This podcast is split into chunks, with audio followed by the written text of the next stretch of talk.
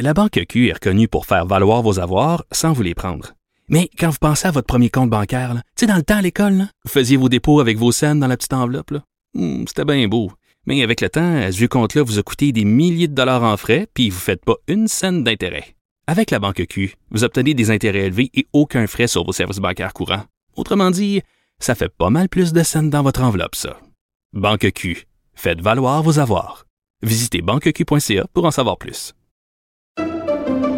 Pendant que votre attention est centrée sur cette voix qui vous parle ici, ou encore là, tout près ici, très loin là-bas, ou même très, très loin. Celle de Desjardins Entreprises est centrée sur plus de 400 000 entreprises partout autour de vous.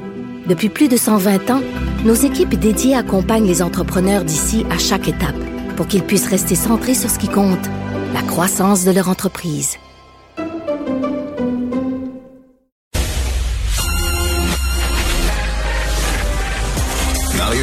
Et Vincent Dessureau.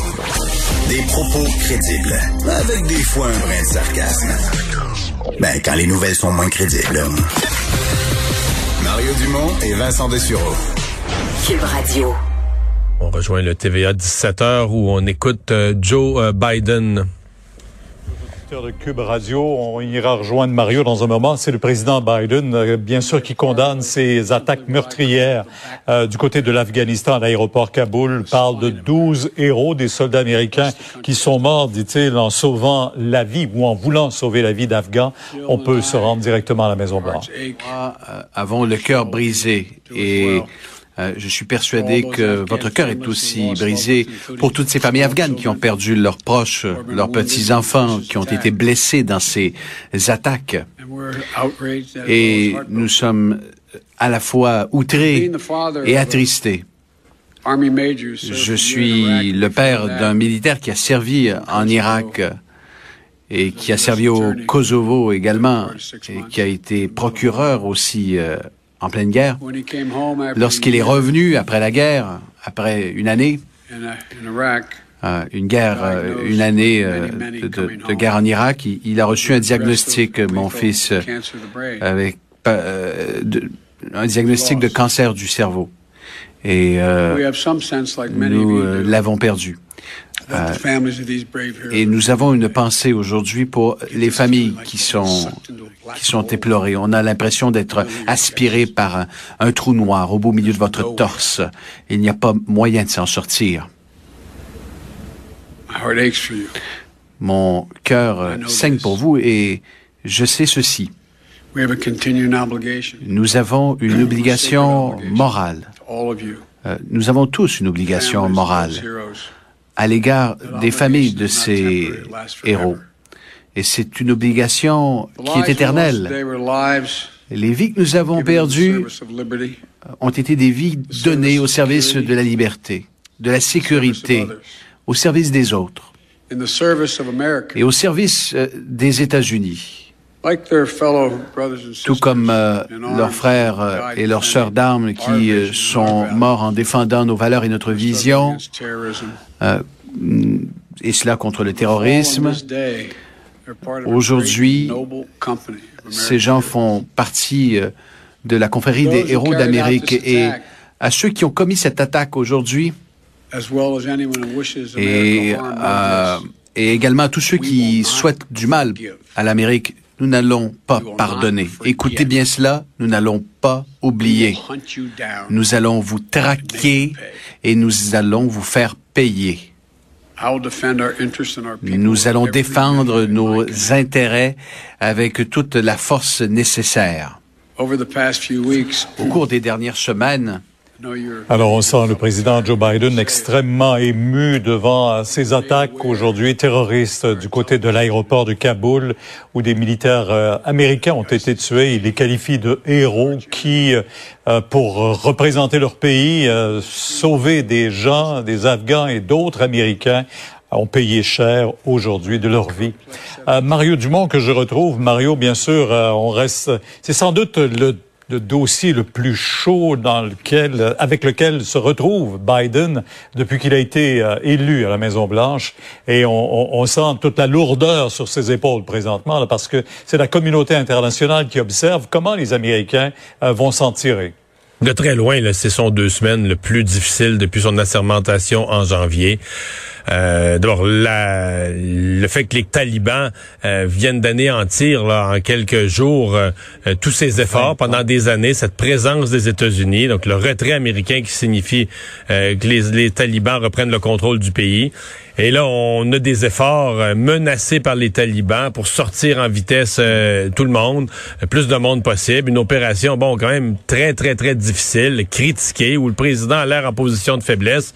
Et à la toute fin, au moment où tout le monde va sortir, euh, attentat terroriste, bon, d'abord qui coûte la vie à 12 euh, soldats américains, euh, plusieurs autres sont, sont blessés, mais en même temps qui ramène toute l'idée, est-ce que, bon, les talibans de retour au pouvoir en Afghanistan, euh, est-ce que c'est le retour de, de, du terrorisme? C'est pas, faire attention, c'est pas des talibans, c'est vraiment le groupe État islamique, Daesh, qui a agi dans ce cas-ci. Ce sont des ennemis des talibans, donc c'est pas, mais quand même, c'est comme si l'instabilité en Afghanistan pourrait être la source de nouvelles, euh, de nouvelles vagues. Le terrorisme islamique, c'était quand même calmé là, depuis quelques années, euh, relativement calmé. Donc, est-ce que ça pourrait être une nouvelle flambée? Moi, ce qui dépasse, euh, Mario, également, évidemment, habituellement, on entend les Américains s'unir autour de leur président quand arrive une situation comme celle-là. Et là, on voit ce commentaire de Donald Trump qui dit ça n'aurait jamais dû se produire et critique l'administration.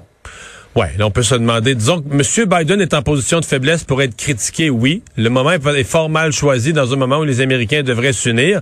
Mais dans les faits, Pierre, on peut penser, si Donald Trump avait été au pouvoir, peut-être que ça serait pas arrivé parce que peut-être qu'il aurait laissé tomber tout le monde, qu'il n'y aurait pas eu l'opération pour essayer de sortir tout le monde à, l'aéroport de Kaboul. On le sait pas, là, mais c'est plus facile quand t'es quand t'es pas là. C'était une situation. La rapidité avec laquelle les talibans ont pris le pouvoir a créé une situation impossible, notamment à l'aéroport de, Kaboul, pour tous les pour tous les alliés, incluant le Canada. Ouais. Mario, on prend 30 secondes de parler de la vaccination obligatoire maintenant pour le personnel de la santé. On a vu là, des positions euh, qui sont pas tout à fait les mêmes. Est-ce que Québec est convaincu que je vois en vaut la chandelle? Mais, euh, quiconque a suivi ça. D'abord, les travaux ont été euh, intelligents. Les travaux parlementaires, quand on dit qu'une commission parlementaire c'est utile, quelqu'un qui l'a regardé aujourd'hui euh, au complet, on a travaillé sérieusement sur un sujet très difficile où le gouvernement a fait son choix. mais on le sait, on est en pénurie de main-d'œuvre. Donc, si on devait, parce qu'ils sont pas vaccinés, perdre des employés ou les, devoir les suspendre sans salaire, on placerait, le ministre l'a reconnu, on placerait peut-être certains établissements ou certains éléments du réseau en, en crise ou en tout cas en rupture de, de, de, de, personnel nécessaire. Mais on pense quand même qu'on n'a pas le choix à cette étape-ci. On doit avoir mhm. notre personnel de la santé vacciné pour ne pas transmettre la, la, la COVID, la maladie à des, à des patients. Donc, on, on a tracé la ligne. Mario, merci. Demain, 10h, on vous écoute sur LCN. Au revoir. Au revoir. Oui, Vincent vient de le mentionner. Donc, sortie euh, de Donald Trump, euh, sortie euh, tous azimuts là, sur le président Biden. Oui, et tu posais une très bonne question sur le fait, moi, à mon avis, là, tu vois, dans le même le même scénario, parce que Donald Trump voulait retirer les troupes d'Afghanistan aussi. Là, c'était pas. C'était sa décision. C'est sa décision. Il n'y avait aucune question que les États-Unis restent là. Alors, ils avaient le même point de vue.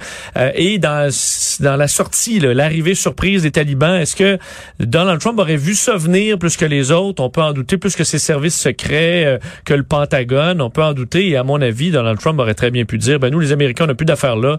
J'aurais tout simplement plié bagage, laissant tout le monde derrière. Euh, et euh, probablement que les pro-Trump et le Parti républicain ne disent pas à nous à sauver les Afghans, etc. Alors, le grand pleurnichage, moi, j'embarque. J'ai mes doutes un peu là-dessus, surtout que ça tombe le jour où, pour se rappeler un peu de la présidence de Donald Trump, des policiers du Capitole ont officiellement porté plainte, déposé une plainte contre Donald Trump pour l'assaut du 6 janvier dernier, disant qu'il a fait contre lui, contre des associations comme les Proud Boys, les Oath Keepers et les autres, disant que ça amenait à des gestes de, bon, de violence, qu'ils ont été violemment attaqués, reçus des crachats, que certains, évidemment, Mais en dans sont leur, morts. au cœur de leur poursuite, ils disent que tout ça part du refus de Donald Trump d'accepter un résultat démocratique d'élection et que c'est de là qu'il a commencé à lancer des messages empoisonnés puis à monter à la tête de tout le monde. Exact. Ils ont illégalement utilisé la force, l'intimidation, les menaces pour empêcher le Congrès de certifier des élections. Alors, on verra le chemin dans les tribunaux. C'est pas le seul dossier, d'ailleurs, en justice qui euh, pend sur la, au-dessus de la tête de Donald Trump. Merci Vincent. Merci à vous d'avoir été là. On se donne rendez-vous demain à 15h30. C'est Sophie Durocher qui prend le relais.